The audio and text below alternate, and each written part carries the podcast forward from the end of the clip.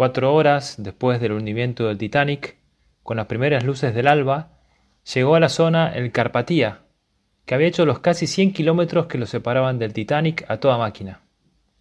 Era difícil porque había muchos hielos, pero el Carpatía estuvo recogiendo la mayoría de los náufragos y se quedó por la zona mientras iban apareciendo otros barcos. El capitán había tenido que cambiar el rumbo para ir al rescate del Titanic y preparó toda la tripulación y consiguió batir su propio récord de velocidad.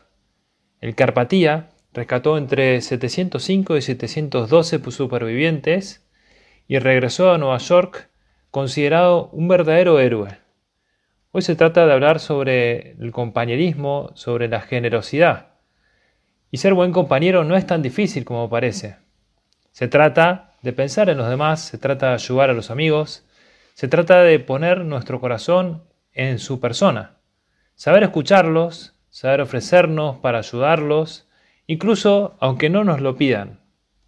Pienso en Jesús, que era un verdadero amigo de sus amigos, como lo fue con el caso de Lázaro, cuando fue a resucitarlo después de que había fallecido. Había tenido una gripe bastante grande, había estado enfermo, y Jesús no había podido llegar a estar con él, y las hermanas de Lázaro mandaron avisarle que se encontraba mal, pero cuando llegó Jesús ya había muerto, y cuenta el Evangelio, fíjate que Marta sale a recriminarle a Jesús, pero María se queda en la casa. Jesús tendría mucha pena por el fallecimiento de su amigo y de hecho se puso a llorar.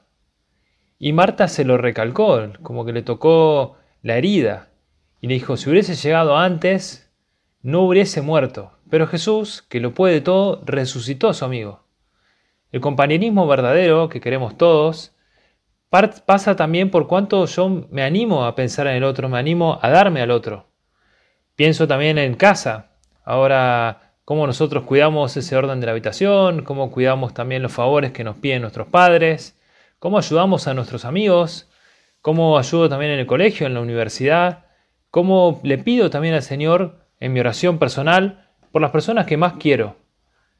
Quería hablarte también sobre Santa Margarita, Margarita fue reina de Escocia, había nacido en Hungría y fue una madre de ocho hijos que hizo una gran labor.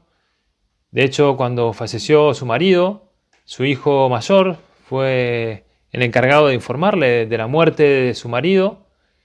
Ella estaba enferma cuando le avisaron y falleció tres días después. Pero se cuenta de Santa Margarita que pocas veces se la vio sonriente. Y esto es bastante falso, es un poco eh, un chiste, podríamos decir, porque un santo triste es un triste santo, decía San José María. Y todos los santos, sin excepción, se caracterizaron por esto, por el buen humor, por la serenidad, por la paciencia, por la alegría y la capacidad de transmitir consuelo a los afligidos. Pienso en el ambiente que habría ahí en el Carpatía cuando fueron a buscar a los supervivientes del Titanic. Pero Santa Margarita seguramente también transmitiría esa alegría o ese compañerismo. ¿Cuántas veces pensamos en los santos y los vemos felices? Hace poco estoy terminando la misa con una fórmula que prevé el misal, en vez de dar la bendición final y terminar la misa terminado, pueden ir en paz, digo, la alegría del Señor sea nuestra fuerza, pueden ir en paz. Y efectivamente, para un buen cristiano, para un buen compañero, para un buen amigo, necesariamente tenemos que vivir la amistad, necesariamente estamos llamados a vivir la amistad. Lo pienso en Jesús también. Cuando estaba enferma la suegra de Pedro, Jesús la cura, y ella se puso en pie, dice el Evangelio, y comenzó a servirles. Es decir, se puso a pensar en los demás que estaban ahí con ella. Se preocupó por los que tenía cerca. Bueno, pensemos nosotros también si vivimos esa verdadera alegría, como Santa Margarita, que sabía también vivir esa serenidad, esa amistad, esa mansedumbre, esa madurez, porque así como fue madre, también se preocupó por todos sus hijos. Y quería fijarme en otro ejemplo también de Santa Margarita, que celebramos también en este mes de noviembre, porque si bien tenía ocho hijos, no dejó de cuidar su oración los educaba, se preocupaba por ellos, pero sobre todo también cuidaba su vida de oración. tenía una destacada vida de oración, muy comprometida. Y tenía momentos concretos durante el día donde conversaba con Dios. Donde también en esta sociedad hay espacios para hablar con Dios.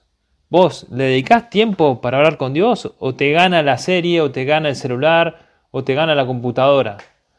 ¿Le dedicamos tiempo a hablar con el Señor? Porque también, efectivamente, el carpatía no puede llegar a veces en un momento en donde yo estoy eh, equilibrista con la tentación o, o perdiendo el tiempo. No puede venir Dios así como el carpatía a rescatarte. Esta Santa Margarita, siendo madre, siendo reina, teniendo un montón de ocupaciones, también se preocupaba por los pobres, por los huérfanos, por los que le faltaba el diálogo con Dios. Y en esta vida de oración, cuentan de ella, eh, se notaba también cómo su vida, que parecía muy poca cosa, se multiplicaba, se triplicaba, se llenaba, porque no solamente vivía para ella, sino que vivía para los demás. Vamos a pedirle a Santa Margarita, vamos a pedirle al Señor, que de verdad, igual que el Carpatía, sepamos también ser conscientes de que en la medida que también vivamos ese buen compañerismo, en la medida que también nos preocupemos por las cosas importantes, descubriremos que también estamos llamados a darnos, a entregarnos, a amar, que al fin y al cabo es también nuestra vida cristiana. Y en la medida que también nos demos cuenta de que nuestra llamada, nuestra vocación, es una vocación a amar, compartiremos más tiempo con los demás. No nos encerraremos en nosotros y nuestra amistad, nuestro compañerismo tendrá un verdadero sentido, un cuidado de los más necesitados, un cuidado de los que queremos.